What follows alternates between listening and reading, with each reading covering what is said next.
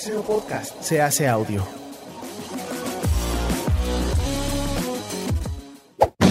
¡Chavos, banda! Este programa es patrocinado por ustedes mismos. Si quieren apoyar nuestro proyecto, lo pueden hacer por medio de Patreon en patreon.com diagonal herejes el podcast.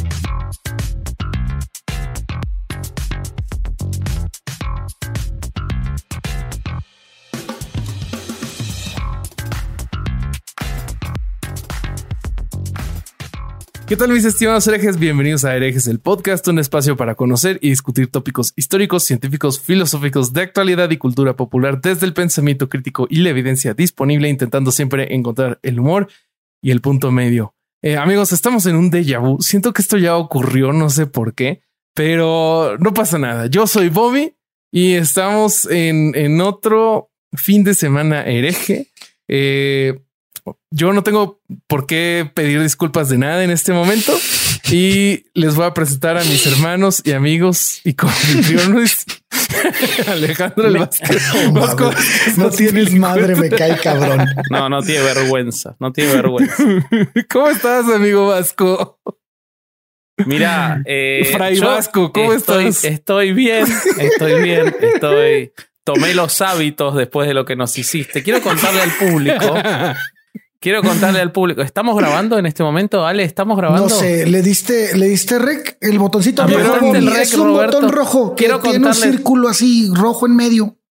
Yo sé que están Quiero hablando. contarles que este episodio ya lo grabamos No es- entero, no es cierto. todo, No. una hora y media, en el que además eh, hablé yo solo, eh, porque este es un tema que preparé yo y cuando terminamos Bobby nos contó que no lo había grabado, así que pero si ustedes son Patreons y si no lo son pueden hacerse porque las pistas de audio están, así que para los Patreons va a quedar la, la primera versión también en algún momento se la vamos a dar, así Sí, que eso vamos eso a intentar hacer ahí como un Frankenstein extraño, a ver si algo, podemos algo vamos a hacer. lograrlo. y- Algo vamos a hacer.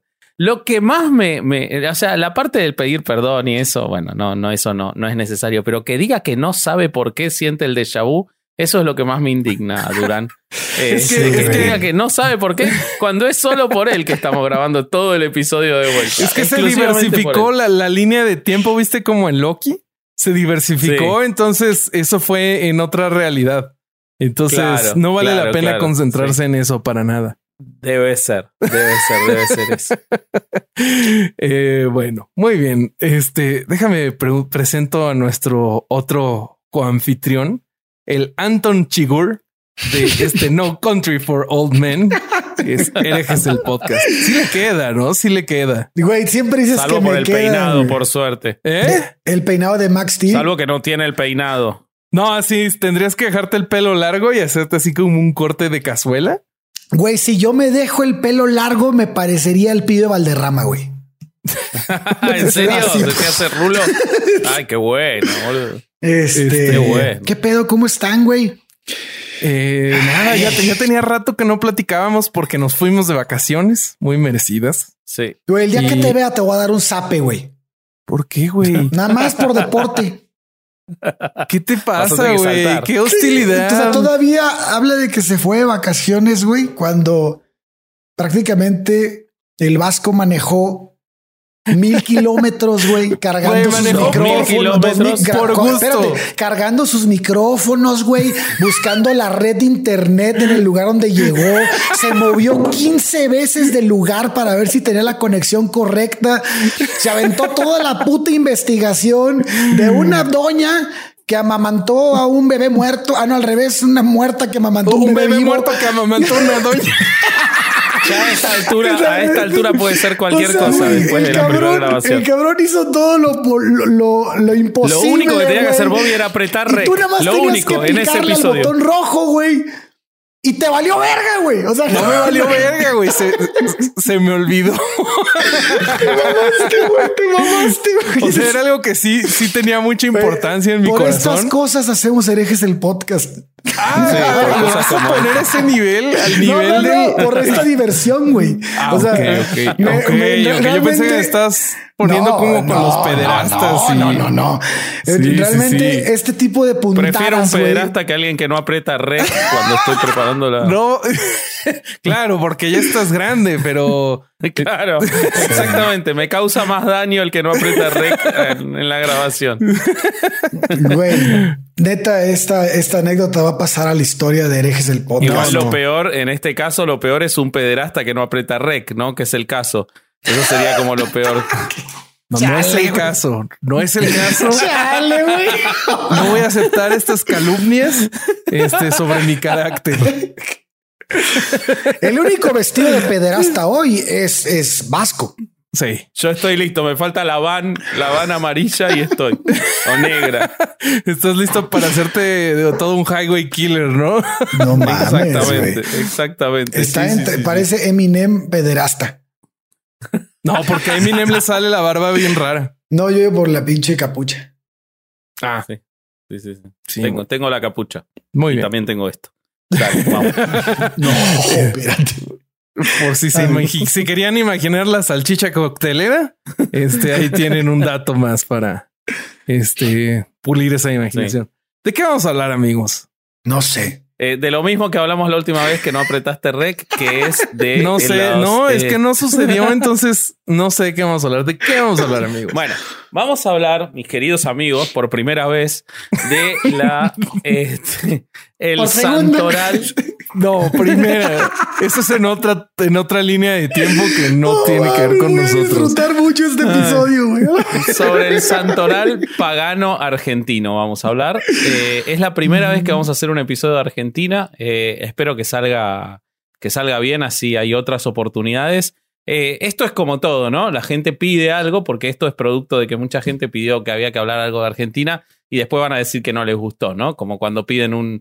Tiene que haber tres precuelas de Star Wars y después son una cagada y todo el mundo se queja. Bueno, esto, esto mismo va a pasar con el episodio de Argentina. ¿Al- Esperemos ¿Alguien que no. pidió las precuelas de Star Wars? Yo no me acuerdo de mucha eso. gente quería. Porque él había dicho que tenía. Bueno, no importa, no nos vamos a meter ahora en, en Star Wars, que ya hicimos una introducción demasiado larga. Les cuento qué pasó. A ver, Resulta que yo estaba buscando material para estudiar otro tema y me encuentro esta revista vieja argentina qué bien. que dice en qué creen los argentinos, ¿no? Entonces, si ven acá en la tapa, están varias figuras del santoral religioso y pagano argentino. Acá arriba está San la Muerte, que ahora les voy a contar un poquito y por eso tengo su capucha. Acá está el gauchito Gil, acá está la difunta Correa, Gilda eh, y un par más. Entonces, cuando vi esto dije, che, estaría bueno contar un poquito sobre las creencias de Argentina, porque siempre está esa falsa percepción eh, de la cual probablemente yo también soy responsable ante nuestra audiencia cuando hablamos sobre la religiosidad en mi país o en mi ciudad y yo digo que no somos tan católicos y hablamos de esas cosas y es cierto. Es cierto que la religión católica en la Argentina, si bien formalmente hay un núcleo importante de católicos declarados en los censos y todo eso, la información estima que solo un 8% asiste a, a ritos religiosos. Pero eso no quiere decir que hayamos reemplazado nuestra eh, lejanía con la Iglesia Católica por eh, un escepticismo cientificista en el cual estemos todos eh, leyendo Nature y, Pensadores y críticos que alaban a Maradona en un altar. sino que lo trasladamos exactamente a otro tipo de figuras paganas, para lo cual hay toda una explicación que, que lo vamos a ir viendo alrededor del episodio. Pero para contar esto y hacerlo un poco más entretenido, les voy a contar dos que son de las figuras más importantes de este santoral pagano. Como yo ya se las conté, porque ya hicimos este episodio, los chicos ya están informados del tema, entonces vamos a ir charlando entre los tres, lo cual me parece que lo va a hacer mucho más este, entretenido que la primera grabación. Creo que al final, este, lo peor de todo esto es que Bobby va a decir, ¿vieron? Al final salió mejor así. Eso es lo que va a terminar pasando. No, no sé de qué Este- hablas. ¿Estás hablando tal vez de- del, del Bobby de, de la otra línea temporal? El, el Bobby desorganizado. El Bobby que es súper de desorganizado. Yo soy otro, yo soy otro. Bueno, entonces les voy a hablar del gauchito Gil y de la difunta Correa. Uf. Eh, dos figuras muy interesantes, dos figuras, como les decía, que no tienen la recepción de una iglesia o de un culto religioso organizado, sino que son eh, mitos o personas que se supone fueron de existencia real y que llevaron a partir de determinados sucesos en su vida y principalmente en su muerte a la adoración, el culto y la creencia de muchísima gente en la Argentina y en los países limítrofes. Eh, vamos a empezar por el gauchito Gil, el favorito de Bobby. Este, ¿qué, ¿qué, te parece el gauchito Gil a vos, Rob? Me lo decías eh, uf, uf, en miren, estos días. Les voy a decir lo que a mí me pasó con el, el gauchito Gil. Yo veía figuras acá en México como Malverde, como la Santa Muerte, eh, y, y, pues pensaba como, pues, o sea, no les veía mucho sentido y sus historias, sus backstories no, no me causaban mucha fascinación. Pero cuando yo escuché la, la historia del gauchito Gil y sobre todo cuando vi su gloriosa imagen, no pude evitar enamorarme de esa figura majestuosa. O sea, hagan de cuenta eh, los que los que nos están viendo aquí, vamos a poner la imagen. Eh, los que nos están nada más escuchando, eh, escucharán mi descripción. Hagan de cuenta que este, tomas al niño Dios de, del nacimiento y le das este un hongo rojo de esos de, de Mario Bros que se hace grande y que le sale. O sea, no es Jesús grande, es el, el niño Dios. Es el niño Dios bigote. grande, no es Jesús adulto, es el niño Dios agrandado. Ese es el es, gauchito es, Gil. Es como, es como cuando agarras la aplicación del celular y le pones la cara de un bebé a un adulto, güey. A huevo, güey. Así, es eso, así, es así eso. es eso, güey. No, no, Sí, pero el gauchito. Gil es una ¿No cosa será? maravillosa. Estoy pensando, ¿no será que el gauchito Gil es el bebé de la difunta Correa? Puede ser, ¿eh? Ah, a ver, ahorita, Puede ahorita ser que sea un bebé con bigotes. Ahora Ahorita- después cuando expliquemos quizás se entiende.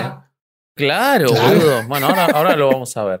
Este, me van a quemar la casa por estar riéndome de los dos, del gauchito Gil y la difunta Correa. Bueno, para entender al gauchito Gil, antes voy a contar a un tercer rito muy importante y con muchos seguidores en la, en la Argentina, sobre todo en el noreste de Argentina, que es la zona también de eh, influencia principal del gauchito Gil, si bien a partir de los últimos 30 años lo ha sido en todo el país, eh, y que es San la Muerte, que no tiene que ver con la Santa Muerte de, México, por lo menos no tiene que ver de manera directa, sino que es una figura netamente surgida en la zona del, eh, del noreste argentino, de lo que se llama el litoral eh, de, los ríos Uruguay, Paraná eh, y de toda la zona limítrofe con eh, Brasil, Uruguay y Paraguay.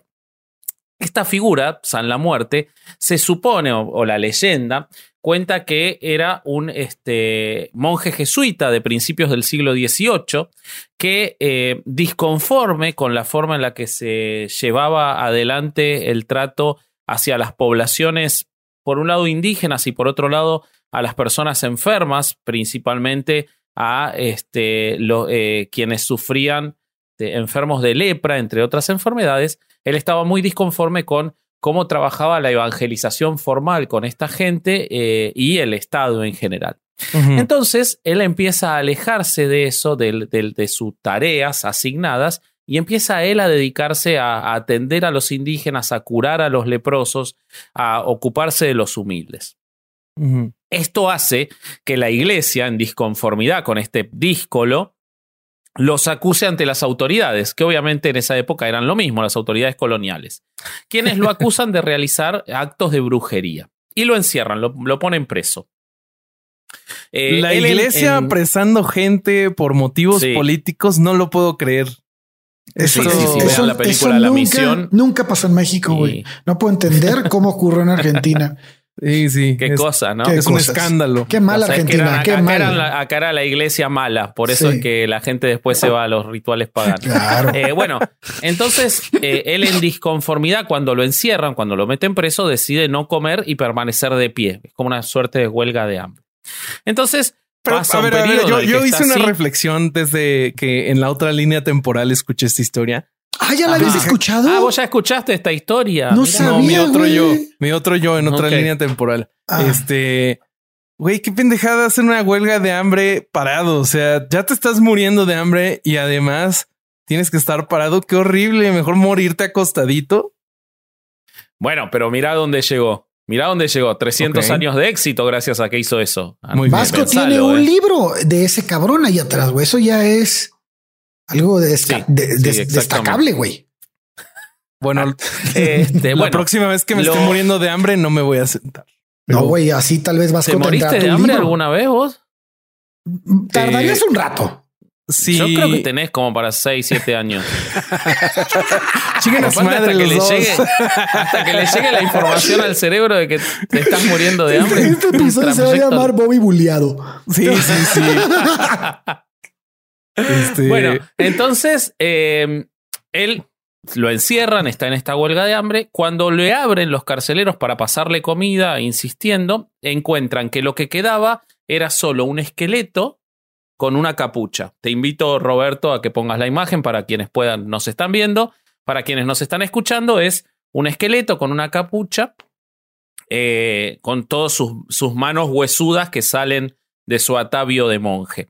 Y entonces, cuando abren, quienes lo habían apresado, que eran los, los guardias, los, policías de la zona, son quienes entran y entonces él levanta su dedo huesudo y lo señala. Eh, inmediatamente esa persona a los pocos días eh, muere y pocos días después van muriendo todos quienes habían estado vinculados con su apresamiento de enfermedades misteriosas. Eso hizo que esta figura se transforme en un objeto de adoración por eh, muchas personas en toda esa región que perdura hasta el día de hoy. Mucha gente le pide, eh, en esos ritos populares, le pide ayuda eh, y está muy vinculado, por ejemplo, con la delincuencia, el narcotráfico, pero también con un montón de, de- de otros círculos sociales. ¿Qué pasa con esta figura? Esta figura estuvo desde el inicio alejada de la religión católica, desde que existe, quienes lo adoraban desde siempre estuvieron alejados de la religión católica, y tanto es así que algo muy interesante que tiene San la Muerte es que para, para poder tener una figura, porque para pedirle cosas, acá empieza algo muy interesante de lo que vamos a hablar hoy, que es que todos estos eh, santos paganos tienen algo en común, que es que no se le pide por el más allá, no se le pide por el descanso de los, eh, de los parientes fallecidos, no se les pide por la vida eterna, se pide por deseos terrenales. Se encargan de cumplir deseos terrenales. Entonces, O otra sea que si, cosa cuer- que tienen si en quieres común- el cuerpo del corsario o su voz, le pides a San la Muerte, ¿no? San la Exacto, le Muerte, pedís a San la Muerte, concédeme sí. una noche de pasión con el, con el corsario. Eh, güey, pero ¿por qué Sí. me prostituyes, güey? Porque, güey, eres el más demandado por las fans. Mames, a ver. El problema es que justo al corsario esa noche le toca el santo muerto, entonces ahí como que no va, no va a haber, no va a haber dedo huesudo que alcance para eso. Este, bueno, ¡Qué entonces, explícito, cabrón!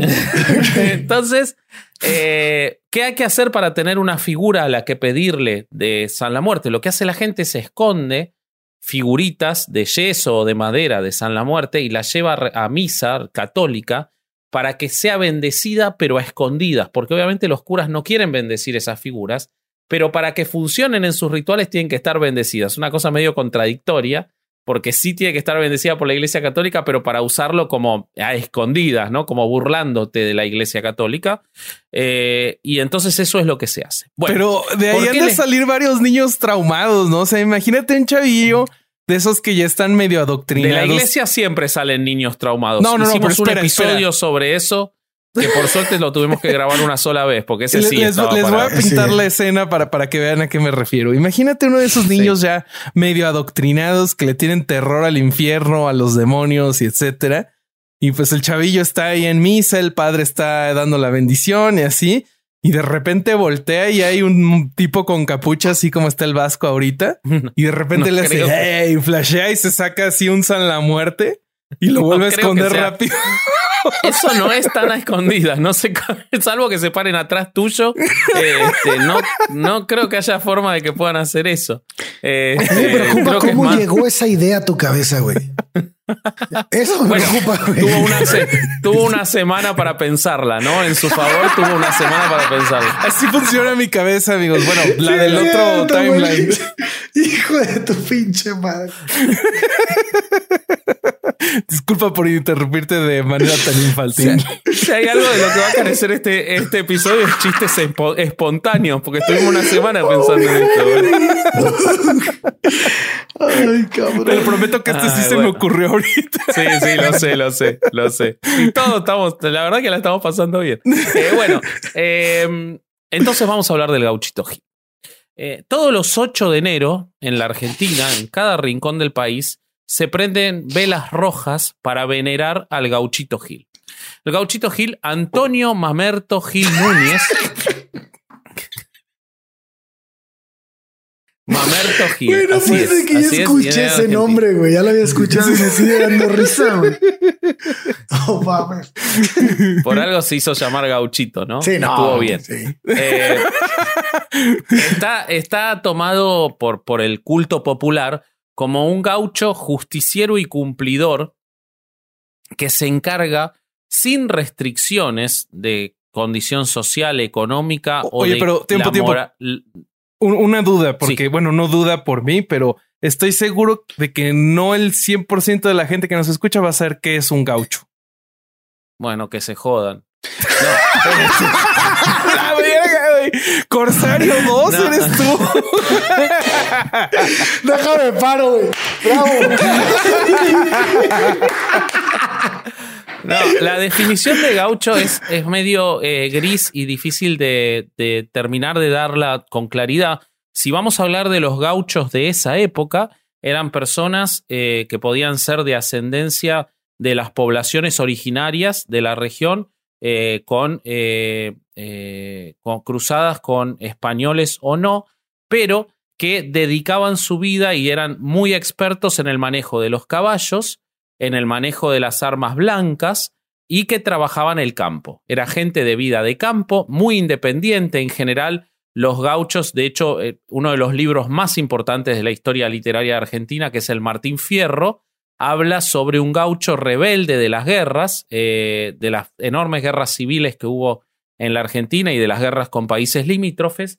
Y el gaucho en esa época era esa persona de eh, vida de campo, eh, si se quiere, anárquica. La vida del gaucho no respondía a los cánones sociales. Su vida era la de él y la de su gente a su alrededor, muy aferrada al campo, a los caballos y a las armas blancas. Como Y, un estilo de eh, cowboy, pero de bajo presupuesto porque no le alcanzó para la pistola. Sí, po- podríamos vincularlo, podríamos vincularlo. en- es, es una cosa similar, pero sin, sin el interés en la conquista. El gaucho estaba en la suya, en que lo dejen hacer su vida. Ya. Una cosa más anarquista. y el si lo cowboy querés era por políticamente. conquistar su Eh, tierra, ¿no? Y tener su... exactamente. Se, parece, sí. se exactamente. parece más a la, a la raza de aquí de México que vive en pueblos de, que se dedican a la agricultura y ganadería, ¿no? Así que se agarran, de los que se agarran a machetazos y. Eso y- es el gaucho hoy. sí, hoy el gaucho es eso. Hoy el gaucho está integrado de. A ver, en las guerras se los eh, conscribía obligatoriamente y, se los ponía en la primera línea de batalla para o que sirvan en la guerra o mueran, porque no eran simpáticos, nunca fueron simpáticos al gobierno, la existencia Mm. del gaucho. Ok. Entonces no. eh, bueno, lo vamos a ver en el caso de Mamerto, ¿no? Ok, entonces Eh, resulta esa, es, que, se- eh, esa es una buena explicación de lo que es un gaucho para que si no sabían, Perfecto. ya saben. Me alegro mucho. Los que se quedaron después de que los mandé a la mierda es, aprendieron que es el este, Un poco de Bueno, mala leche ¿qué- trae Vasco cabrón. ¿Qué pasa con el gauchito Gil?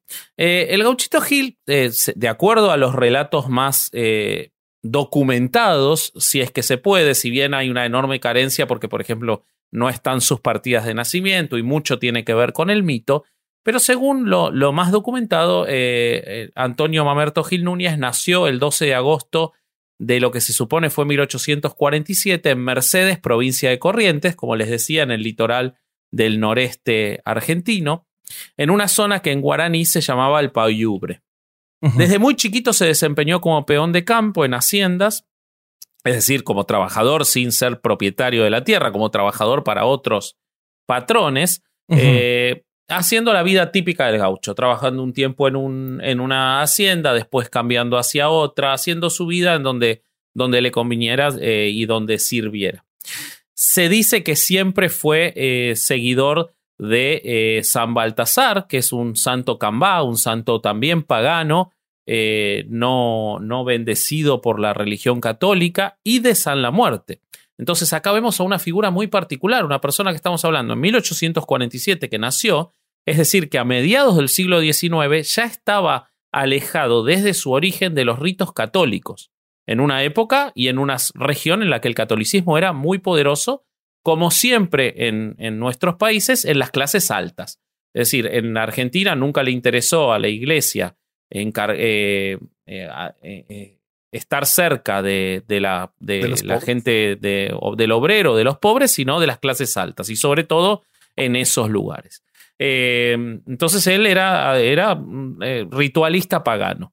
Le encantaba la fiesta, le encantaban los bailes, era una persona muy sociable, pero además era una persona muy, muy dúctil con el facón, que es un cuchillo, eh, y era eh, muy especialista en las peleas de, cuchillo, que es algo muy, muy habitual en esa, entre el gauchaje y en la vida de campo. Resulta que ocurre que se supone que a partir de 1860, más o menos, él se enamora de una estanciera, de una dueña de, campos, viuda, muy rica, eh, y se supone que ella también. O sea, muy guapa. sí, sí, sí. No, muy rica quiere decir de mucho dinero. No, no sé si era muy guapa, no la vi. Este. Qué mal, güey. Deconstruite, Roberto. Deconstruite. por favor, por eh, favor. Sí, sí me vi. por favor. Cuando lo grabamos la primera vez, pediste, pediste si había alguna foto desnuda de la estanciera. Te dijimos que estaba mal.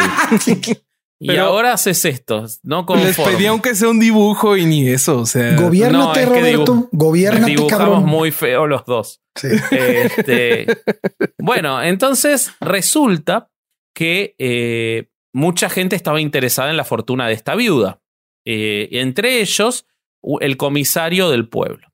Y el comisario del pueblo eh, reta a cuchillo a el gauchito Gil, porque veía que la, esta mujer le hacía el favor, a, lo prefería al gauchito. que trabajaba para ella.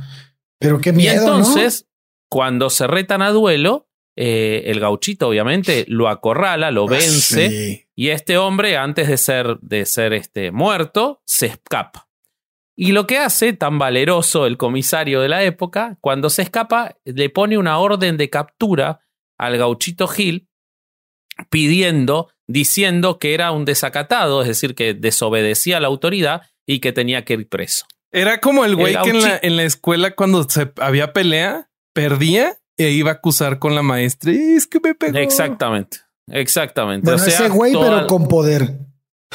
y con cuchillo. O sea, todos los que fueron al colegio con Durán, básicamente. ¡Ah, ¿Qué, Durán es el gauchito? No, el gauchito ¿Qué pedo? Yo no quiero ser el gauchito, güey. Este, pegándose con todos y después todos tenían que huir. Directores, maestros.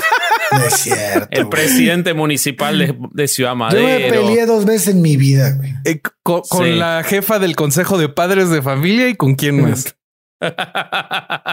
con una monjita que se pasó de lanza, güey.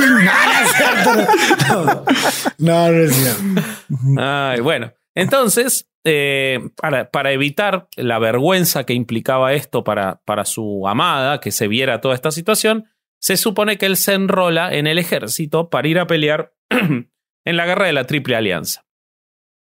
Lo que ocurre es que luego él vuelve eh, heroicamente de la guerra, si es que se puede ser heroico de la guerra de la Triple Alianza, que fue una guerra horrible, pero él vuelve y vuelve con muchas convicciones políticas. Él estaba convencido de eh, su eh, acercamiento al Partido Autonomista, que era el partido de los, del interior. En Argentina hubo una guerra civil que duró muchos años hasta que se pudo conformar el país como tal, entre determinados eh, caudillos del interior y el poder unificado del centro de la ciudad y de la provincia de Buenos Aires. Y él se alista eh, como Colorado. Pero ocurre que los, este, los eh, celestes lo quieren, em, lo quieren, ¿cómo se dice?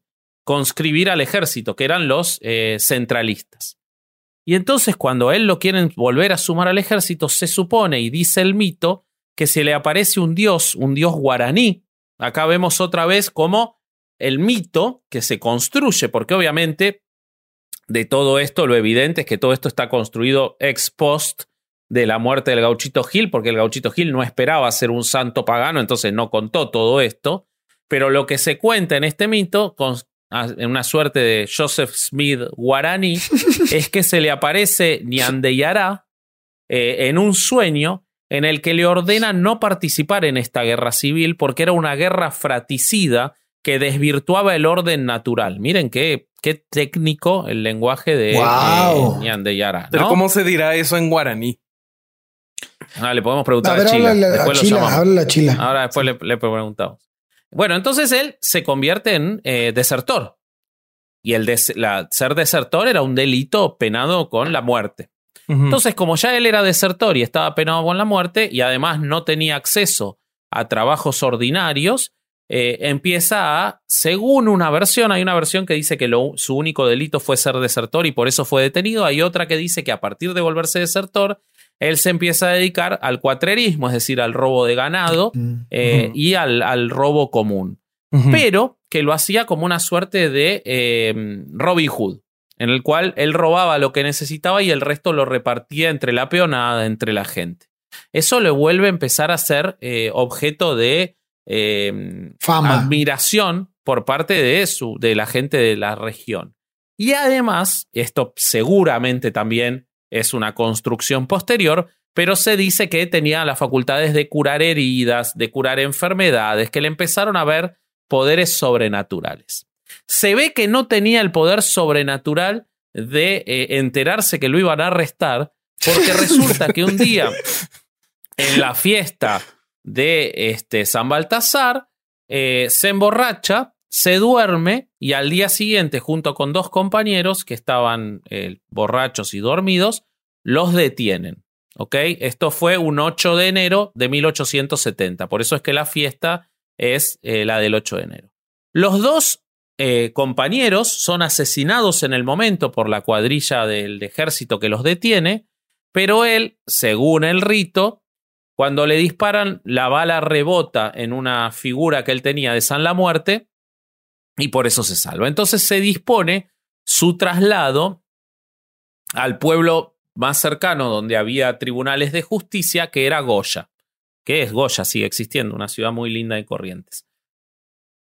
Pero ¿qué ocurre? Se sabía que cuando se detenía un desertor, nunca llegaba a los tribunales, sino que era asesinado en el camino. Era, lo, lo habitual era eso eran viajes, ¿no? Mejor. Eran viajes muy largos de varios días, entonces este, lo, lo, este, la realidad es que los mataban. Pero ¿qué ocurre? Cuando lo detienen e inmediatamente se ordena su traslado, en el medio, como la gente empezaba a profesar mucha admiración, incluso adoración, los que decían que sanaba y todas esas cosas, se empiezan a acercar al, al, al jefe municipal de la zona o al jefe militar depende de los, los relatos, para pedir el indulto. Y tanto piden, tanto piden, que el jefe de la región le otorga el indulto, pero ya se lo estaban llevando a Goya. Lo que ocurre es que en el camino donde siempre se mataba a la gente, en un lugar, en un árbol donde los, eh, los asesinaban, paran, eh, quien, quien los llevaba eh, era el coronel Velázquez, tenía la orden de matarlo. Entonces iba con, con su tropa, que nadie se anima a fusilarlo. Entonces, ¿por qué? Porque sabían y conocían su mito. Entonces ordenan que se lo cuelgue en un árbol de cabeza. Yo acá lo que veo, y esto lo charlábamos eh, en el episodio que, que, ya grabamos de esto. que no existe, no sé qué hablas. Charlábamos que lo cuelgan de cabeza y a mí lo que me da la sensación para todo esta, este ritualismo pagano, me da la idea de un Cristo al revés, ¿no? No sé qué, qué les parece. O un San Pedro, ¿no? Llamativo. San, Pedro, fue el que crucificaron al revés, ¿no? Sí, sí, sí, sí, sí. Exactamente. Eh, bueno, la cosa es que eh, nadie se anima a fusilarlo. Y entonces el jefe, el coronel Velázquez, está a punto de degollarlo. Porque dice, bueno, si nadie se atreve, yo tengo que cumplir una orden y lo voy a degollar. Tengamos en cuenta que a todo esto estaba viajando la orden de indulto que iba a llegar tarde. El gauchito, antes de que lo, antes de que lo degüellen, le dice: Con la sangre de un inocente curarás a otro inocente. Va a llegar la carta de mi indulto, sigue, era como una suerte de monólogo shakespeariano, ¿no? Entiendan que era Sí. El, el, imagínense a Velázquez detenido así y el gauchito cabeza abajo antes de desmayar de hablando, ¿no?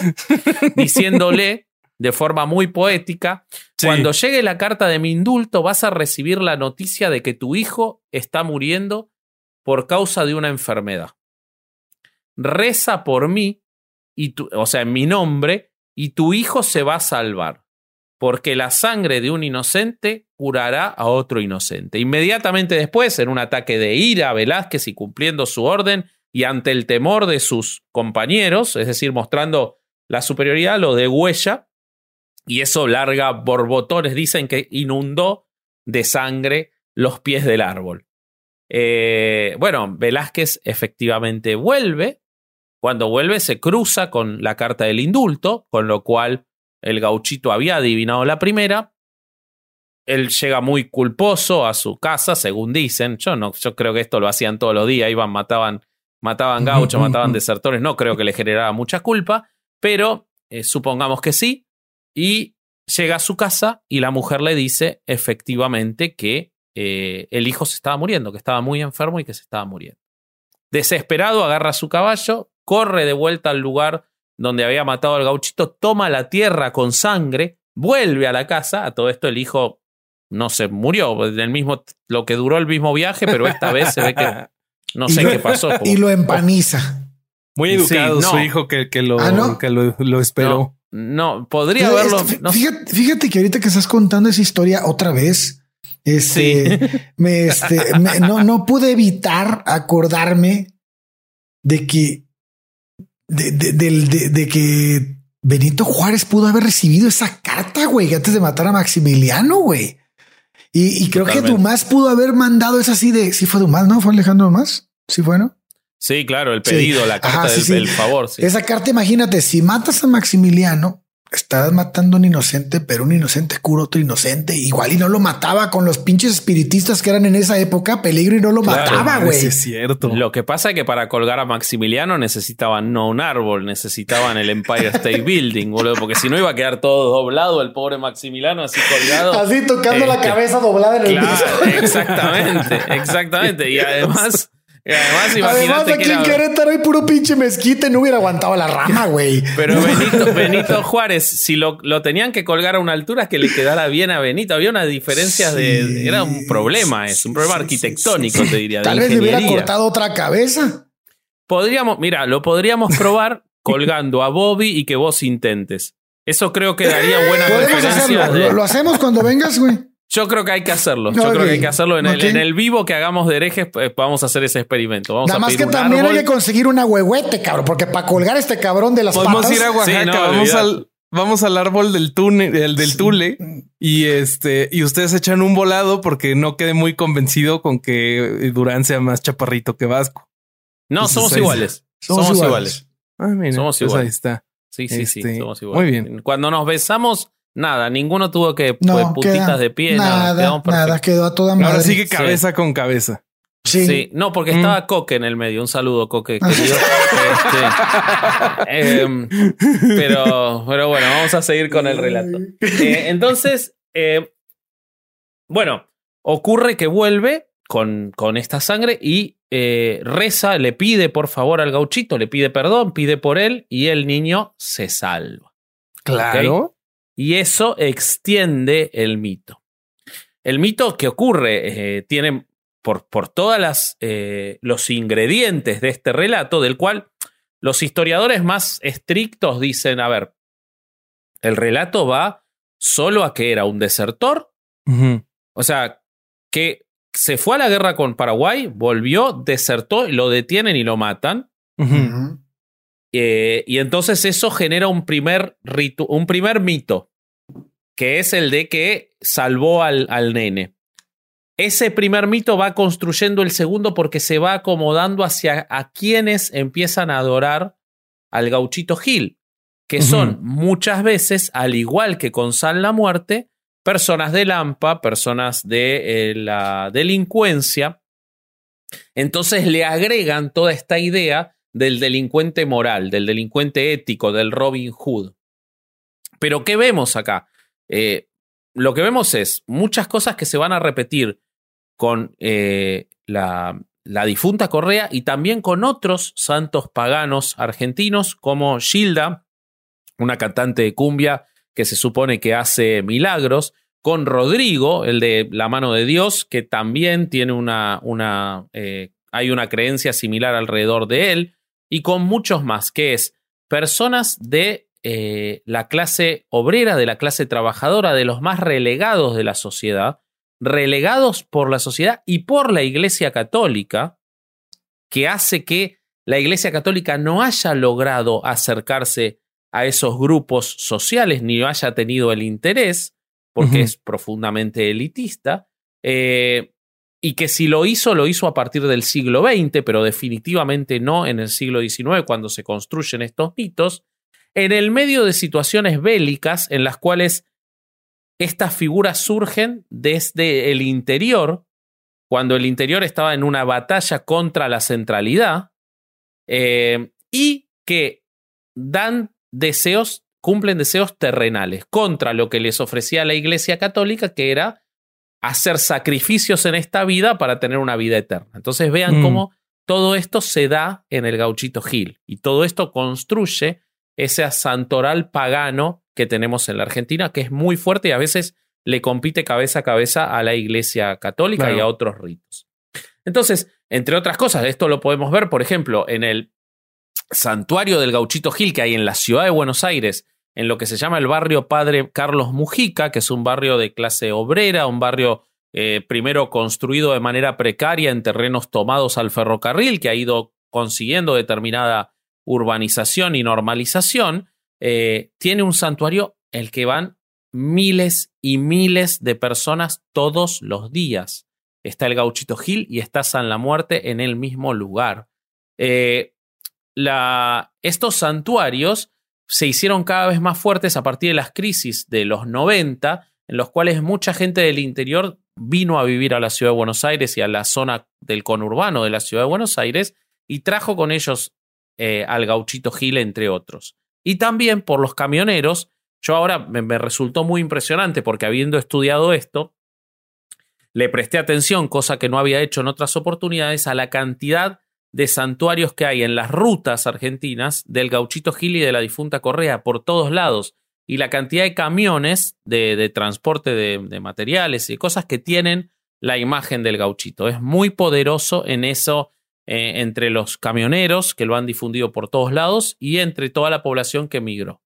Eh, estamos hablando de cientos de miles de personas que todos los 8 de enero viajan a Corrientes y además hacen los rituales por todo el país.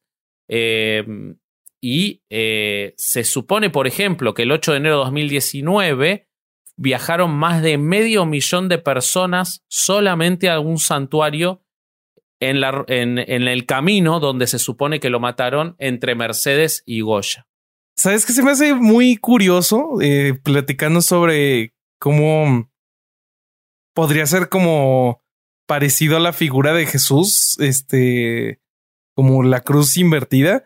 Estoy ahorita viendo imágenes del gauchito Gil y en un montón de representaciones sale frente a una cruz. Ah, mira. No sé si lo habías visto, pero eso, no. es muy, muy común que salga enfrente de una cruz. Entonces, a pesar de que no es un santo católico, este, y que es del santoral pagano, tiene ese elemento como, no sé si sea sincrético o qué, pero... Sí, porque debería de salir al lado de un mecate y un árbol. sí, hay un sincretismo. De hecho, hay gente que ha pedido porque se lo tenga en consideración para ser santificado dentro del rito católico, porque hay muchos católicos que adoran y le piden al gauchito Gil. Eh, Sí, sí los hay, sí los ¿Cómo hay. puede ser eh, posible eso? Sí, sí, sí, sí, Bueno, hay, hay católicos que le piden a Juan Pablo II, imagínate, hay para todo. Eh, el gauchito Gil, yo les voy a dar una explicación eh, y, ustedes lo van a entender enseguida, lo van a entender. Me parece que no van a tener duda de esto, va a ser un asunto terminado. Sí, porque ya la, segunda vez que lo vamos a escuchar. Sí, eso además. Pero la iglesia ha dicho que no se podría dar eh, la calidad de santo a una figura así porque era ladrón y, y no cumple con todos los requisitos morales que, como todos sabemos, han tenido a lo largo de la historia los santos católicos. claro, Entonces la iglesia claro. dice, no, no, una persona que se Sobre supone que todo fue Teresa ladrón, de ¿no? Calcuta y no Juan debería Pablo ser exacto. Y aparte santo de, de los ladrones, de, de la delincuencia, de la gente. Imagínate si tenemos en cuenta que en el episodio de Opus Dei decíamos que cerca del 70% de los santos de la Iglesia Católica provienen, fueron personas de clase media alta y clase alta, ¿qué lugar le van a dar a un gaucho que se peleaba con el orden social establecido, ¿no? No, no, Y no, eso- aquí no hay espacio para él. Y eso nos lleva, si no tienen ninguna nada más para, para comentarme, no sé qué. eh, Bobby, solo vos- solo yo, yo digo que es una gran estrategia si estás a punto de ser ejecutado. Decir que te están ejecutando este, de manera injusta, que tu carta de indulto está por llegar, que cuando seas eh, después de ser ejecutado, el que te ejecute va a recibir esa carta y que su hijo va a estar enfermo. Entonces que te rece a ti. Entonces Pero probablemente que no pase nada. a que el niño se enfermó de muerte está más cabrón, güey. No, no, no, Lo pero que pasa espera. que Probablemente no va a pasar como nada. estrategia no le funcionó mucho a él, ¿no? No, no. No sé si No, fue no, tan no, es que- efectiva. Te van a ejecutar de todos modos. O sea, igual te vas a morir, Te pero infunde miedo. en un uno de un millón tal vez te haces famoso postmortem. Y bueno, No, sí, puede ser, qué sé yo. Aquí- ahí está Yo su creo- Bobby tip del, del día. Yo creo que sería mejor que no te ejecuten, sobre todo. No ejecutan más gente en nuestros países. No debería pasarte. O sea, Sí, no. trata de que no te pase. Por lo menos Sí, no sí, los ejecutan en, en términos formales, ¿no? Eh, bueno, sigamos entonces con la difunta Correa. Resulta que, y esto me ata todo lo que contamos, todo lo que contamos respecto de cómo se construye esta figura pagana eh, en el santoral, eh, se da, se replica casi exactamente en la difunta Correa, que es incluso más antigua. Que a mí me resulta apasionante la difunta Correa por un montón de cosas. Primero porque es un personaje que no, no podría surgir del- de la película más loca de ciencia ficción. O sea, Sí, Jodorowsky, no podría escribir a la difunta Correa. eh, Güey, pero Guillermo además, del Toro no podría. No, no, es maravilloso. No mames. No, Pero no lo la que podría tiene- escribir Guillermo del Toro, pero si él dirigiera la película, los No. efectos visuales serían geniales. sí, geniales, suculentos. Suculento viniendo de la difunta Correa es raro igual, ¿eh? Porque Sí. no sé qué imagen te estás haciendo. Ahorita te voy a Este, decir la imagen que me estoy pintando, pero después de que nos des la descripción de, de este, nuestra heroína en cuestión. Dale. Bueno, la difunta Correa repite el mismo patrón. eh, su fama es a partir de su muerte y por, como consecuencia directa de su muerte y no de la actividad, de su actividad en vida, algo que vemos eh, muy habitualmente en las figuras paganas, algo que vemos también eh, muy asociado a, a otros rituales eh, de otras regiones en las que se adora a figuras eh, paganas, en las que lo importante es la trascendencia de su muerte, algo muy similar en el catolicismo a lo que son los mártires.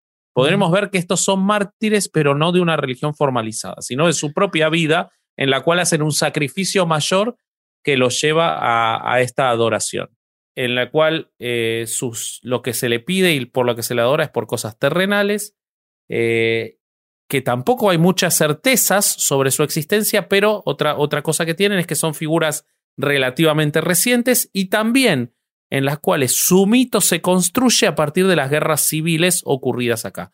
Es decir, hay mucha existencia de la política y de la construcción social de Argentina trasladada a estas figuras.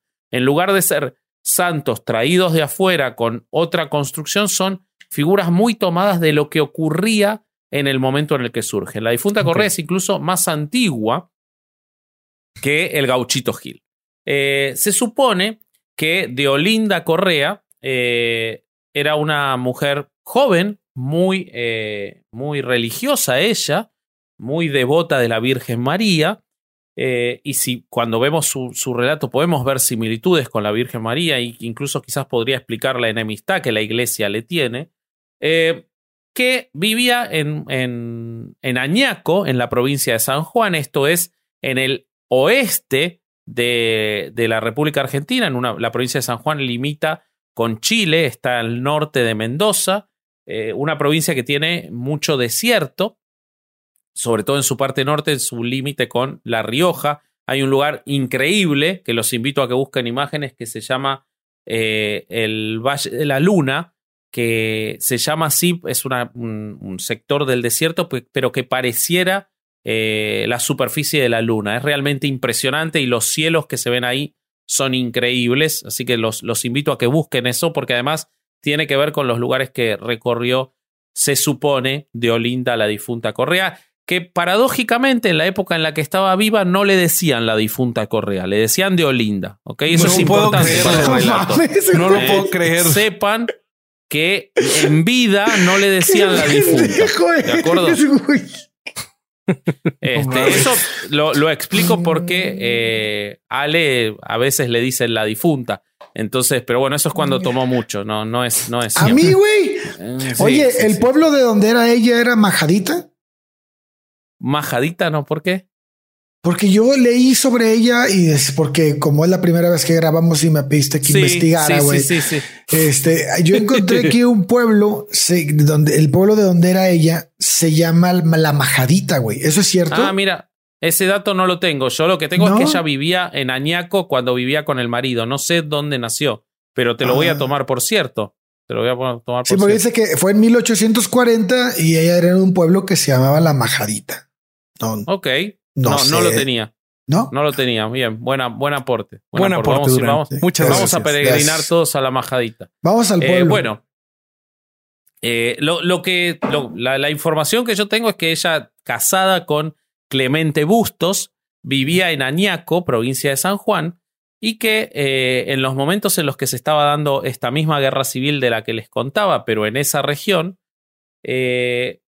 el marido era un era gente humilde, si bien la, difunta cuando estaba viva de Olinda eh, era una persona de buena formación para su época y, y- y, este, y como les decía, muy devota y urbana, pero vivía con, con este hombre, Clemente Bustos, un trabajador que había hecho una buena eh, cantidad de caballos a su, a su propiedad. Entonces era domador y tenía una, una interesante cantidad de caballos. Otra vez nos volvemos a cruzar con el comisario, que es otro, esperemos. Esperemos que sea otro. eh, que estaba enamorado de Diolinda. Diolinda acababa de ser madre, tenía un bebé, y eh, cuando llegan los eh, soldados de Facundo Quiroga, que era el caudillo de esa zona, de, de La Rioja y, y del norte de San Juan, buscando gente y buscando provisiones, este comisario se apura a cruzarlos y les dice que Clemente era un muy buen domador, un muy buen, este, muy especialista con los, en los caballos. y pasó que su currículum. tenía una tropilla importante y que se lo podían, y que si le hicieran el favor de llevárselo, porque él se quería mover a la mujer. Eh, probablemente no usó la palabra mo- mover, no hay, las fuentes no son, no son estrictas en eso, pero a, efecto, a efectos de entender la anécdota es eso. Entonces, eh, bueno, le hacen caso y se lo llevan. Se lo llevan y ella estaba preocupada, pero acá fíjense lo importante de lo que les decía de lo político. Cuando entra en desesperación ella de que se hayan llevado al marido, es cuando se entera por noticias que llegan del norte que había sido capturado y lo tenían las tropas eh, centralistas, los unitarios. Entonces vean cómo la preocupación de ella no era tanta de que se la llevaran los buenos eh, para todos estos relatos, que son los federalistas, los del interior, sino que cuando es capturado y que entonces su vida corría peligro. ¿Qué hace esta mujer? Como haría cualquier este, buena madre, eh, eh, cualquier persona responsable, ¿no? Agarra a su bebé chiquito de 3, 4 meses, sin ninguna formación ni ningún conocimiento de los caminos del desierto, Sin entrenamiento irse- militar, güey.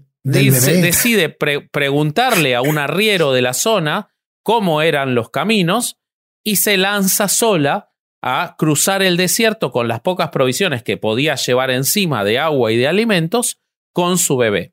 Hay quienes dicen, y esto tiene más certeza más allá del chiste, que ella estaba escapando de que si se llegaba la noticia al pueblo de que el marido estaba capturado, el comisario se la iba a llevar como, como objeto, la, iba- a obligar a casarse con él para que no estuviera sola teniendo un bebé y todo eso, la iban a obligar a que se case con el comisario. Entonces ella, desesperada, decide cruzar el desierto a buscar al marido. Por supuesto, si hay algo que todos sabemos eh, que tienen los desiertos, son pocas facilidades para cruzarlos, ¿no? Es como una característica central que tienen los desiertos. Eh, está en los folletos, o sea, vos, ves un folleto de un desierto, venga al desierto, es difícil cruzarlo, digamos. es una cosa básica. Traiga agua. Es el ABC1 del desierto, ¿no? Que es difícil cruzarlo. no, no lo hagas de preferencia. Exactamente. Pero bueno, ¿qué ocurre? Ella rápidamente, pasados unos días, eh, se queda sin agua y se pierde, porque el camino, ella iba siguiendo la huella de la tropa y la huella de la tropa te iba a acercar a determinadas riadas que había en la zona, pero ella se pierde porque por, por el propio calor, por la propia sed, porque, por el propio agotamiento. ah, pero, pero esto, esto me, me, está dando un poco más de tranquilidad porque yo pensé que toda la información que ella tenía de cómo llegar hacia su esposo venía del arriero y dije, Güey, o sea, ¿qué tal que era de esas personas que no se saben la dirección y le dices, oye, la calle de Yautepec y te dicen, sí, aquí a dos cuadras a la derecha y claro que no, Eso no es ahí. Entonces, aquí a dos dunas a la derecha. Oigan, ahí por el cactus. Claro, se, que se queda sin agua, se queda sin agua de Olinda, que todavía no era la difunta, pero ya le faltaba poco. Eh, y eh, se queda sin alimentos.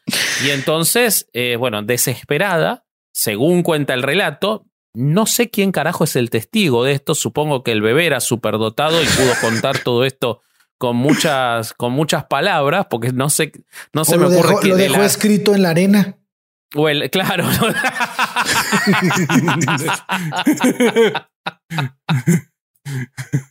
Esa es buena, boludo. Ay, me la imaginé en la playa con el palito, ¿no? Clemente, te amo, el corazoncito. Eh. Ay, bueno, este. Eh, entonces, desesperada, según cuenta el mito, abraza a su pequeño hijo en el pecho, en su, en su Regazo. Pecho, en su regazo, gracias. Eh, y antes de poder llegar a un algarrobo cercano que le iba a dar sombra, abrigo para poder eh, por lo menos estar un poco más descansada, se va a morir, se cae, cae ya sin fuerzas. Y entonces le pide a la Virgen, supongo que esto lo contó la Virgen, o sea, porque otros no hay, eh, le pide a la Virgen que salve al hijo, que conserve la vitalidad de sus pechos de los que dependía la criatura para alimentarse. Y la Virgen, dicho y hecho, le cumple su deseo porque ella muere, pero el bebé eh, sigue tomando el pecho y sobrevive. Ese es el primer milagro de la difunta Correa. Y el más cabrón. Acá, viene, acá viene lo interesante, que es que hay quienes dicen, porque tres días después, según un relato, es encontrada por dos arrieros que circulaban ese camino en dirección opuesta la encuentran muerta con el bebé todavía prendido al pecho. Eh, ahora, tres días parece mucho. Hay otros que dicen que fue un día. Y yo le pregunté a una amiga, a la que le mando, María, te mando un, abrazo grande, una, una amiga pediatra, eh, muy querida, que le pregunté, le digo, escúchame, biológicamente, ¿es posible ¿Cuánto tiempo puede, después de la última toma de pecho, en estas circunstancias, si no se lo come un, un, este, un, coyote, ¿no? Claro.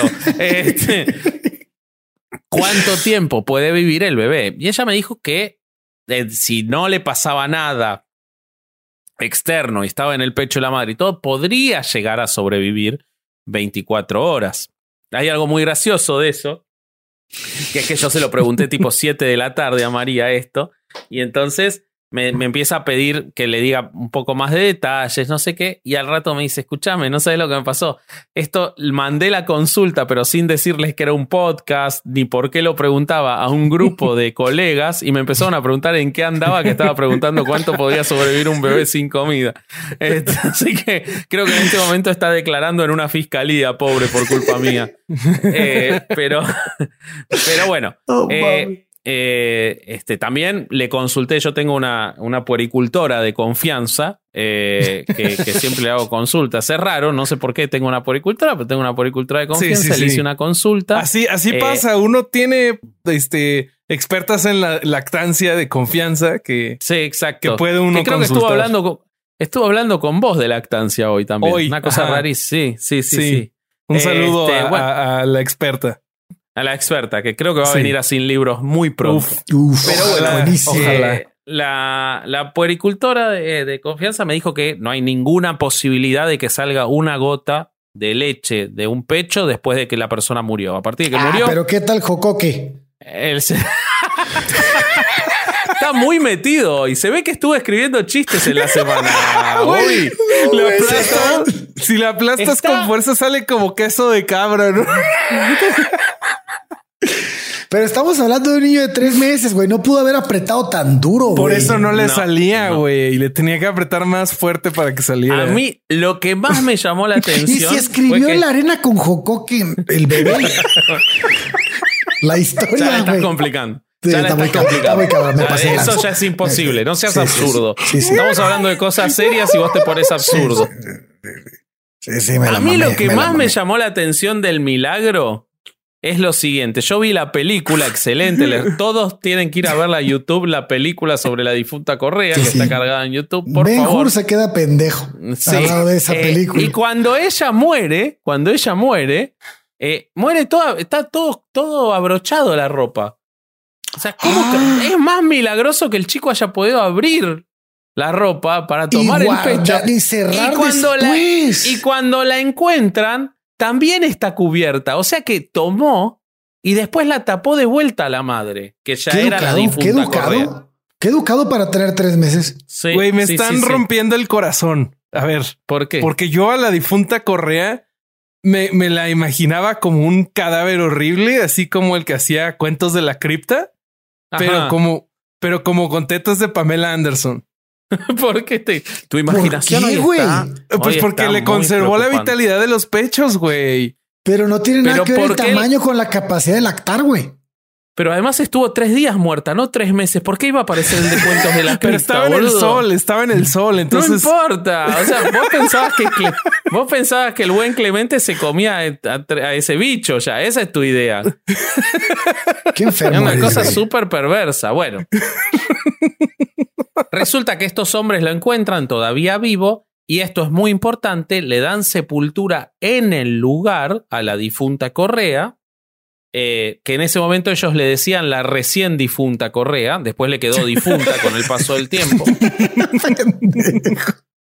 y la entierran en ese lugar cerca del algarrobo. Bueno, pasa el tiempo, pasa el tiempo, este, se, se- obviamente cuando llevan al, chico de vuelta al pueblo, supongo que lo entregaron con la familia, no, no sé qué pasó, eh, tampoco me importa, pero eh, cuando el, el mito empieza a correr, se empieza a saber un poco que había ocurrido esto.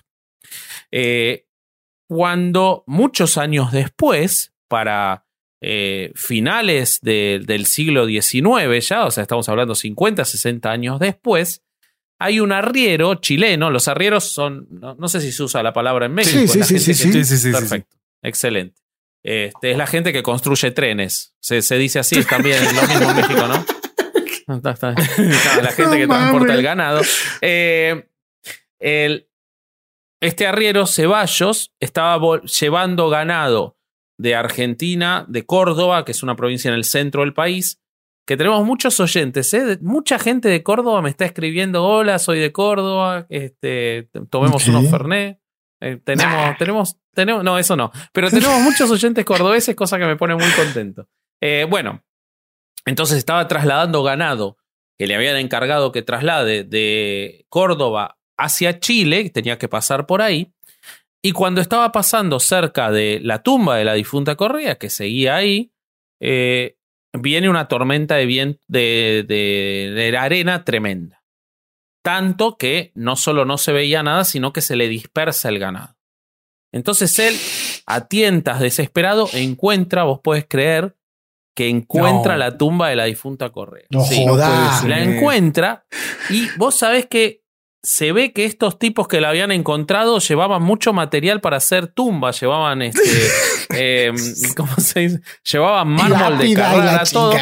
Claro, porque el tipo sabía, el, el, el Ceballos, que no veía nada por la tormenta, lee el nombre, que era Correa. Yo creo que llevaban Correa. las letritas de metal y las pusieron Claro, así. se ve que sí, por, se ve en dorado a la hoja. oye, por yo eso te- se leía bien. Yo tengo que contarte algo, güey. Cuando, cuando, Sí. cuando me puse a estudiar este, este, este episodio, porque, porque pues me habías pedido, porque era la, la primera vez, me dijiste que lo hiciste tú, pero dijiste, güey, estudienlo, pendejos, para que ya que lo vamos a grabar por segunda vez. Ajá. Le- le- no, leí- a grabar por primera vez. Primera. Ah, decir por segunda vez, a grabar por discúlpame, Discúlpame, pero yo grabé mi pista la primera vez. Ah, eso sí, eso Sí. sí. eso Yo sí. también, Entonces- la mía. Hijo de Yo también la mía. madre. No sé qué falló entonces. Tal vez Ay, el video, Bobby. Oye, pero decía, entonces unos jóvenes a- arrieros salieron a, a- a- a llevar su ganado a pastar. Yo, ah, cabrón, pues si no estábamos en un desierto, güey. o sea, ¿quién putas va a llevar a A pastar? apostar, no a pastar, porque hay un, Ah, hay un casino, muy hay un casino indio ahí. A Güey, me apostar me pegado imagino- en una capilla donde según se murió una persona. Puta madre. Me imagino No. unas vacas jugando Texas Hold'em. No sé por Claro, qué. va. exacto. Que no tienen pulgares opuestos, es difícil tener las cartas. Sí, sí, está cabrón. Bueno, así metido entre las pezuñas, así. Eh, claro, sí.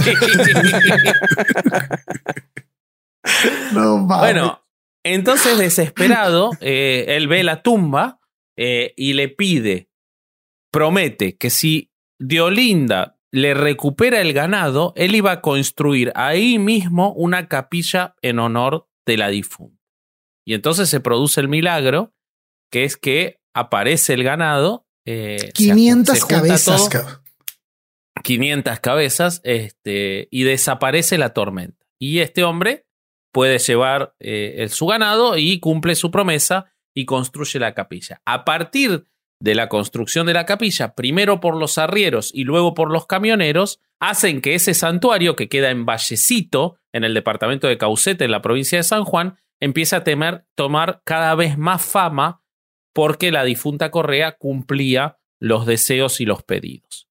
Eh, hay varias condiciones que hay que seguir. La difunta Correa lo que se hace principalmente es se le pide algo y cuando te lo cumple hay que llevarle algo en agradecimiento. Porque si a la difunta no le cumplís con los agradecimientos o te llevas alguna cosa de su santuario es muy vengativa. Otra cosa que tiene de diferente y que vemos muy marcado en el santoral pagano. ¿Qué decía, Sale? No, que si tiene que ser proporcional a lo que pides. No sé, boludo, porque yo ¿No? vi en el documental, y esto sí está muy interesante del documental que les decía que está en YouTube y los invito a ver, es impresionante la cantidad de cosas que hay en el santuario. Y cuando les digo impresionante, es impresionante. Hay eh, desde miles de guitarras, baterías, bajos, todos los instrumentos musicales que se les ocurra, armas a cantidades, eh, camisetas de fútbol de equipos profesionales por miles. Son eh, Qué raro, armas Naves, relacionadas con santos. naves, naves y naves de, de edificios en los que están todas estas cosas, pero también hay coches, autos, patentes de autos, las chapas, pero coches enteros de gente que o tuvo un accidente y se salvó y se lo lleva en agradecimiento, o gente que pudo cambiar su auto y deja el anterior, motos. Eh, es impresionante la cantidad de cosas que hay. Pero, pero, porque- pero fíjate, pero fíjate en esto, Vasco. Tú puedes tener un museo con las pinturas más caras del mundo y está y corres peligro de que alguien se la robe, güey. Pero puedes Sí. tener una capilla en mitad, en mitad del desierto, güey, con guitarras mamalonas, coches y chingue su madre, nadie se roba nada porque se lo lleva la chingada la señora de las chichis grandes. le tienen mucho miedo, le No tienen mames, mucho qué miedo. qué o sea, de ¿no? hecho, muchos devotos, en muchos testimonios que yo vi, dicen que se volvieron más devotos al conocer los actos de venganza. Por ejemplo, que alguien se llevó una Coca-Cola de uno de los puestitos, porque hay muchos, se, se armó como una economía informal alrededor de la difunta Correa, y hay mucha gente vendiendo. Y, y hay una historia que cuentan ahí en, en uno de los videos de una persona que se llevó una botella de Coca-Cola eh, que dijo que iba a pagar y no pagó, y tuvo un accidente y quedó cuadriplégica a la salida del del santuario de la difunta. Entonces y eso volvió ¿El, el miedo controla o no? totalmente, totalmente. Güey, estoy viendo Bueno. las, las fotos de la difunta, de las ofrendas de la difunta Correa y creo que acabo de encontrar la mejor ofrenda de todas. ¿Qué hay? A ver. Espera un momento, porque esto sí está genial. Me preocupa, me preocupa Bobby que googlea mientras nosotros estamos haciendo el episodio. Es que, es Debe que me dio mucha porno. curiosidad. ¿Qué estará haciendo, no? Es que me dio mucha curiosidad porque, o sea, dijiste ahí de todo y o yo sea, pensé, tiempo, tiempo. Esto fue hace una semana y Bobby pudo haber googleado este momento durante los seis días que pasaron después de la primera grabación, pero decide hacerlo en el momento en el que estamos grabando. güey, cállate a la verga y mira la mejor ofrenda a la difunta Correa. A ver. ¡No! Eso siempre. No, boludo, me hiciste pegar un grito. Están todos durmiendo acá. No, ¿Qué es ¿Qué eso? mierda es eso? ¿Un critter? Es un perro ¿Es disecado, güey. No. ¿Por qué van a llevar eso a la difunta Correa? ¿Por qué va a querer eso? ¡Qué Porque le horror, salvó la vida. No, evidentemente no se la salvó. No se la salvó claramente. Ya, perdón, nada más quería que vieran eso. No, maravilloso. Valió la pena, valió la Tengo pena. mis dudas que Eh. esa madre sea un perro, ¿eh? Güey, ¿qué es? Entonces, ¿un critter? No sé qué carajo es. Es Mowgli después de que lo mojaron. Bueno, Tal vez era un Eh, critter y, la- y le- y le pidieron que lo matara y lo mató y lo disecaron. Puede ser. bueno, pero lo más habitual que se deja y que por favor, Bobby, te voy a pedir que pongas una foto es en las rutas por toda la Argentina. Y esto yo vi, debo haber visto, no exagero, en los mil kilómetros que hice, debo haber visto unos siete santuarios de la difunta con miles y miles de botellas con agua. Porque como ella murió de sed, lo que se deja en el ritual son botellas con agua, pero por cientos de miles. Bueno, las peregrinaciones a- al, al santuario de la difunta Correa son por cientos de miles de personas también, todos los Oye, años, ¿Qué, qué- en los qué- que piden y agradecen. Sí, Vieja, qué detalle que, que lo que le llevan es agua, que y fue lo que por lo que murió, y no llevan leche, que fue por lo que vivió el niño. sí, o bebés, ¿no? O Capaz bebés sería más interesante disecados. llevar bebés. Claro. Sí, Sí. pues ya que estamos con las disecadas, las cosas disecadas, no mames. Claro, bebés rellenos en leche, podría ser. Bebés ¿no? rellenos en leche. Eh, sí, sí, Ese eso sería, un gran muy- postre como en honor a la difunta Correa, ¿no? Claro, En exactamente. México Ven y- habría, habría chocolates de leche en forma de bebés. Claro. No, de difunta, de, de, de O boobies de leche, o boobies de pechos chocolate. de la difunta Correa. Sí, sin pedos, sí. sí. me los imagino, claro, güey. A ver, hay pedos sí, de monja. Sí, claro. Sí, sí, totalmente.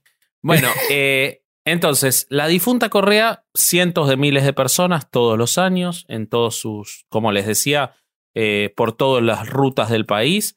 eh, y también es objeto de veneración por mucha gente que practica el catolicismo de manera informal y que la sumó al santoral. Y esto generó en su época dos, dos cosas. Por parte de la, de la iglesia más popular, es decir, de los curas que independientemente, de manera autónoma, como nuestro querido San la Muerte, se dedican a estar cerca de la gente, empezaron a hacer capillas en el santuario para dar misa y no mantenerse lejos de todos estos creyentes que estaban perdiendo. Pero desde la iglesia institucionalizada, como les decía, muy elitista y separada de todos estos ritos, generó un rechazo y un temor muy grande. Un rechazo porque era una figura que se asimilaba a una virgen sin serlo, eh, que había sufrido de otra forma las cosas y que hacía milagros de manera autónoma, sin eh, cor- que corra por el canal de, de, de Tata Dios. De los, de los Claro. diezmos. Y el temor porque le hacía perder fieles. Una- Claro. Cualquier ritual descentralizado es peligroso para la Iglesia Católica. Entonces, aprovechando, porque como sabemos siempre la Iglesia está del lado del bien, cuando viene el golpe militar de 1976, el golpe más sanguinario que sufrió la Argentina, eh, los, los eh, 1976 a 1983, empezó un- unos, unos este, años antes con lo que se llamó la AAA dentro del, del gobierno de María Estela Martínez de Perón, pero empeoró durante el gobierno militar, un gobierno con una cercanía enorme para con la eh, Iglesia Católica. Entonces, cuando viene el golpe militar, en realidad, miren, miren cómo la Iglesia tiene esa capacidad de adivinar las cosas, ¿no? Sin, bueno, es Dios, ¿no? Después de todo, Sí, sí. ellos Claro, él están todo hablando con Dios. Pero sin, vos sabés que cinco días antes del golpe militar, cinco días, o sea, todavía no había pasado, ellos ya lo sabían, el episcopado argentino emite un comunicado diciendo lo siguiente, y se los voy a leer porque me parece que no tiene desperdicio. El A comunicado dice lo siguiente. Como en todos los tiempos, también en nuestros días existen desviaciones respecto del culto de los santos y de las almas del purgatorio. Algunas veces, la religiosidad popular es desvirtuada por la superstición. Si alguien me explica la diferencia, le doy Ah, cabrón. un millón de dólares. Y el indebido afán de lucro, si hay algo que le molesta a la Iglesia Católica es el indebido afán de lucro, alentado por el engañoso turismo y sus derivados. O sea, no vayan a Guadalupe, este, la Iglesia no quiere que vayan a Guadalupe de turismo en diciembre. No lo hagan, por favor, porque es No indebido turismo, indebido afán de lucro. Eh, bueno, hay casos concretos en que, sin que conste históricamente su existencia y al margen de la autoridad eclesiástica, se rinde culto a determinadas personas. Tal es el caso de la llamada difunta Correa, cuyo culto ilegítimo se ha extendido desde Vallecito en San Juan a lo largo y ancho de la República a través de templetes, ermitas y profusión de estampas e imágenes con no pocas derivaciones supersticiosas. No La mames. superstición está mal. Por lo tanto, acordamos que los, que los católicos, para, el- perdón, que para los católicos solo es lícito honrar con culto público a aquellos que la autoridad de la iglesia ha inscrito en el elenco de santos y beatos. Que por consiguiente, el culto a la llamada difunta Correa no está dentro de esas condiciones y es ilegítimo y reprobable. La Conferencia Episcopal Argentina pide a los verdaderos católicos que se abstengan de practicar dicho culto. Bueno, esto es el Wow. 19 de diciembre. La, la falta de, de No autopercepción de la ironía me parece espectacular de la iglesia, Sí. ¿no? Cuando escriben todo esto. Qué Es huevos para poner eso, ¿no? No, son, son un nivel de caradurez. Bueno, eso te explica Pero por qué es- nadie genial les que lo hagan acá. Sin ironía, o sea, es. No, Sí, sí. y con la cobertura de un, de un próximo gobierno militar. Bueno, cinco Sí. días después viene el golpe, el 24 de marzo de 1976, y entonces las autoridades del gobierno prohíben el culto de la difunta Correa Oh, sí, güey. e intervienen la fundación que se encargaba del santuario. ¿Ok? Eh, entonces dicen, bueno, ¿se es un santo? Se preguntó el gobierno militar. ¿Está admitido por el Vaticano? No. Entonces tenemos que encargarnos de que eh, esto se cierre. Esta mujer no ha existido, no puede ser santa, es obra del demonio. O sea, parece que todos los demás santos existieron, ¿no? Este. Empezando por Santa Claus. Bueno, eh, bueno, no solo conformes con eso, no solo conformes con eso, detienen al que era el encargado, que era un tipo llamado Manuel Navarro, que era el encargado de todo este oratorio, lo arrestan bajo el delito de portación de armas, de tenencia ilegal de armas, porque tenía las armas que la gente donaba para el santuario. Al tipo lo tienen preso casi siete años, hasta que es liberado por un habeas corpus ante la Corte Suprema de la Nación. Y su único delito había sido que se encargaba del oratorio de la, de la difunta Correa. O sea, vean la persecución que le hizo la iglesia y el gobierno eh, militar asociado con la iglesia, porque era un rito eh, no organizado por el culto católico. Bueno, eh, eso es lo que tengo para traerles de, de estas dos figuras. Los invito a que si les interesa busquen también, como les decía, a Gilda, a Rodrigo, a Seferino Namuncurá y a muchos otros que integran eh, estas eh, Este creencias populares, exactamente. Eh, lo que, lo- unas, unas breves conclusiones antes de cerrar. hay una investigadora llamada María Rosa Lojo que dice que hay tres características fundamentales de estos santos populares, que son la cercanía a las clases más humildes, como vemos, o partían de clases humildes o se encontraban cerca de ellos, haber pasado por obstáculos y sufrimientos que desembocan en la muerte violenta y en juventud, y hacer milagros. Em, si vemos los dos primeros, parecería. podrían ser rockstars también, ¿no? Claro. son como los rockstars del siglo XIX. Hay, Eh, hay una. eso- Perdón. Sí.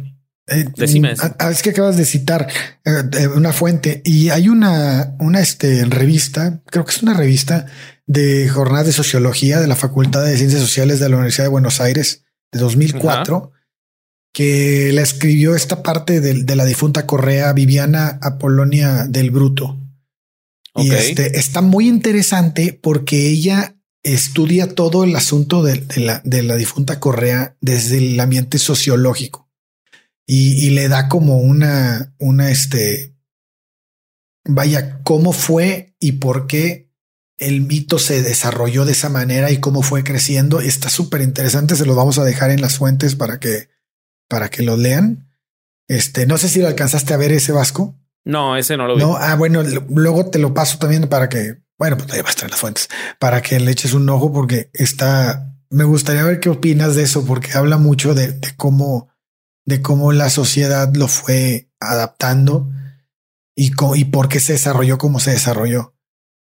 Entonces ahí, Pero es que eso, eso ocurre mucho y es lo que les decía cuando hablábamos del gauchito Gil, cómo se va construyendo eh, a partir de una historia muy chiquita y esto es lo que tiene, que también tiene mucho de folclórico dentro Claro. del país y por eso causa, a ver, no, no puede dejar de causarte simpatía una figura, sacándole la estupidez de los milagros y todo esto, Sí, sí. una figura que tiene la enemistad de la Iglesia Católica y de un gobierno militar, Sí. ¿no? O sea, es, esa idea de una figura a la que se le reza eh, a escondidas o de contrabando eh, es un determinado acto de libertad, si bien eh, tiene toda la parte mística que, nunca uno, no, uno preferiría que, que no exista, pero la verdad es, es muy interesante. Y también la construcción permanente, al no ser santos fijados en su eh, por la Iglesia Católica, se van reconvirtiendo permanentemente a las necesidades de la gente. Y por eso son, Exacto, güey.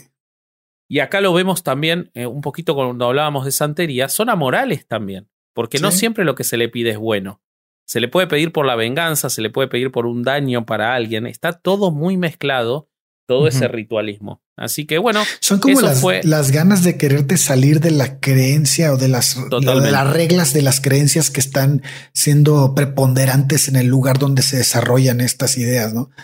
exactamente. O sea, para- Pero me cae- parece muy interesante, güey. Pero cayendo como un poquito en lo mismo, ¿no?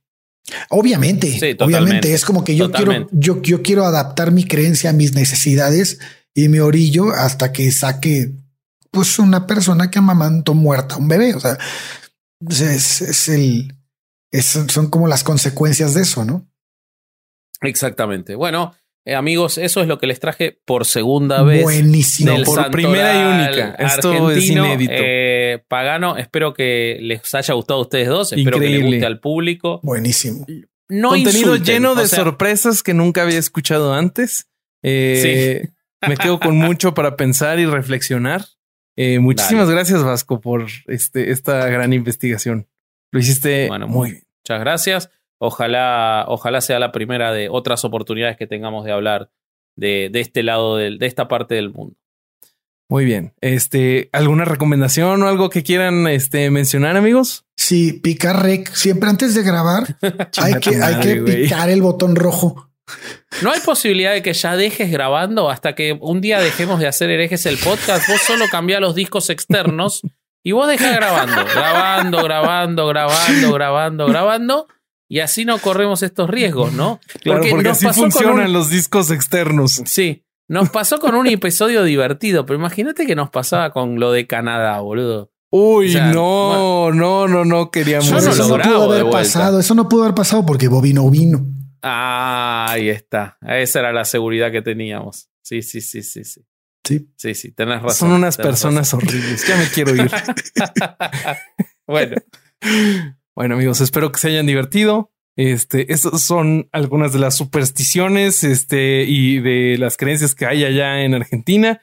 Em, cuéntenos si ustedes conocen otras o cuéntenos sus favoritas mexicanas o del país en donde ustedes residan. Y pues sí, podríamos estamos- buscar, ¿no? Para empezar a hacer como este con gente que Sí. sepa de distintos países Sí. y empezar a hacerlo. Estaría divertido eso. Sí, si sí, tienen sí, eso algunas pues- para sugerir, este, háganlo, háganlo en, Sí, los, sí, en los sí. comentarios. Ya está. Eh, y bueno, si no hay nada más que agregar, este fue otro domingo de no ir a misa y escuchar. Herejes Ese es el Podcast. podcast. Venga, Durán. corre música.